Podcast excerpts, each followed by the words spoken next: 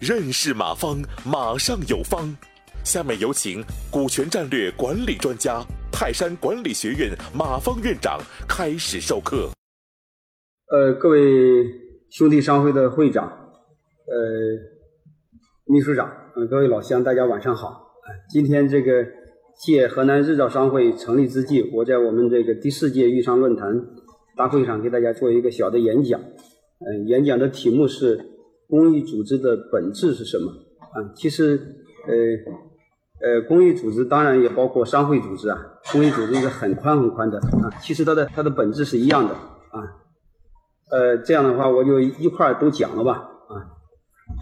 我先谈第一点啊啊，我都不不做介自自我介绍了哈。呃，大家都知道，呃，我是河南商会的监事长，嗯，家是。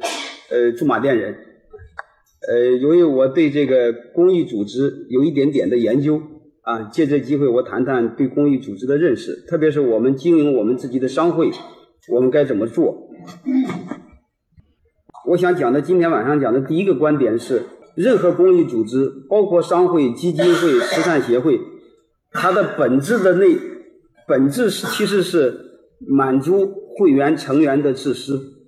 啊，你比如你成立一个慈善组织，慈善组织存在的目的是什么？呃，不是帮助别人，是满足你这个慈善组织当中的会员的内心的自私。我们先把这个定义给搞好。啊，这个和大家想象的不一样。你比如弄一个公益组织，不就是全心全意为别人服务啊？不是，是为我们成员服务。你比如我们商会也资助过一些学校的一些孩子。啊，商会目的不是为他们服务，是为我们成员服务。所以我们先搞明白一个目的啊，呃，为成员服务，满足成员哪方面的内容呢？就是满足成员的自私。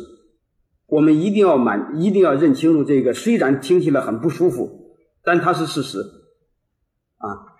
我们既然是满足每个人的自私内心的需求，所以我们在经营商会的时候。我们都要搞明白一个最基本的道理：我们没有任没有任何人，我们没有任何人没有资格来去要求别人。你比如你是老乡，该给我办任何事儿，我们没有任何资格，我们也没有任何资格用道德来去绑架他们。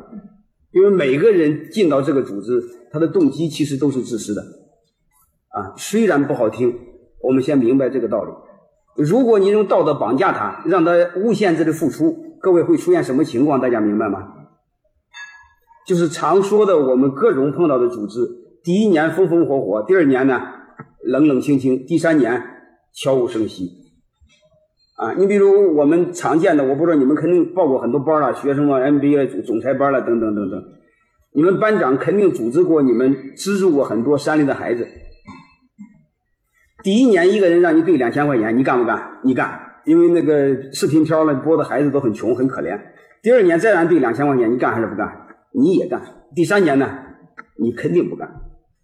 所以一味的强调付出，用道德去要求绑架别人，这个组织永远不会长久。再举一个郭德纲，郭德纲相相当年收徒弟的时候，是不是对他徒弟还真不错？但是后来这两天为什么搞得郭德纲这么被动，一句话不敢说？你在在公开媒体上，郭德纲一句话不敢说，为什么？所以他老讲他以前的付出。一旦他的徒弟长大，他就想一味的索取。但问题又来了，道德感情有标准吗？没标准。所以我今天早上专门写了篇文章，叫“道德归道德，规则归规则”。我们不能用道德绑架规则，我们先尊尊重市场化的规则，只有这样才会让一个组织长久。啊，这是我谈的。第一个观点下的第一个小观点，然后我再讲，我们满足成员的自私的底层的逻辑是什么？是市场化的行为，就是说白了，他交多少会费，他就要得多少东西。如果他没交会费呢，他就没有资格得东西。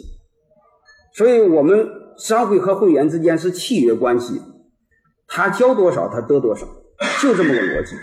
你得不到，你可以退出，所以，在这个逻辑下，我就在想得出一个结论。我再问大家一个问题，各位会长们，我们该不该收会费？该吗？能不能我们商会搞个投资，挣了钱之后不让会员交会费，行吗？这是不可能的，啊，因为这是违背了市场的规则。如果他不交会费，就需要由别人付出，是不是这样？那我问你一个问题：别人凭什么付出？你你有什么资格要求别人无限制的付出？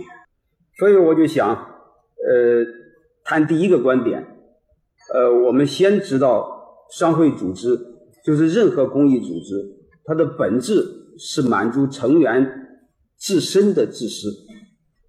我再谈第二个观点，我们该满足什么样的自私？感谢收听本次课程。如您有更多股权问题，请微信搜索“马上有方”官方公众号。泰山管理学院自二零零七年起开设股权管理课程，每年有上万名企业老板学习和实践泰山股权管理法。泰山股权管理课程激活团队，解放老板。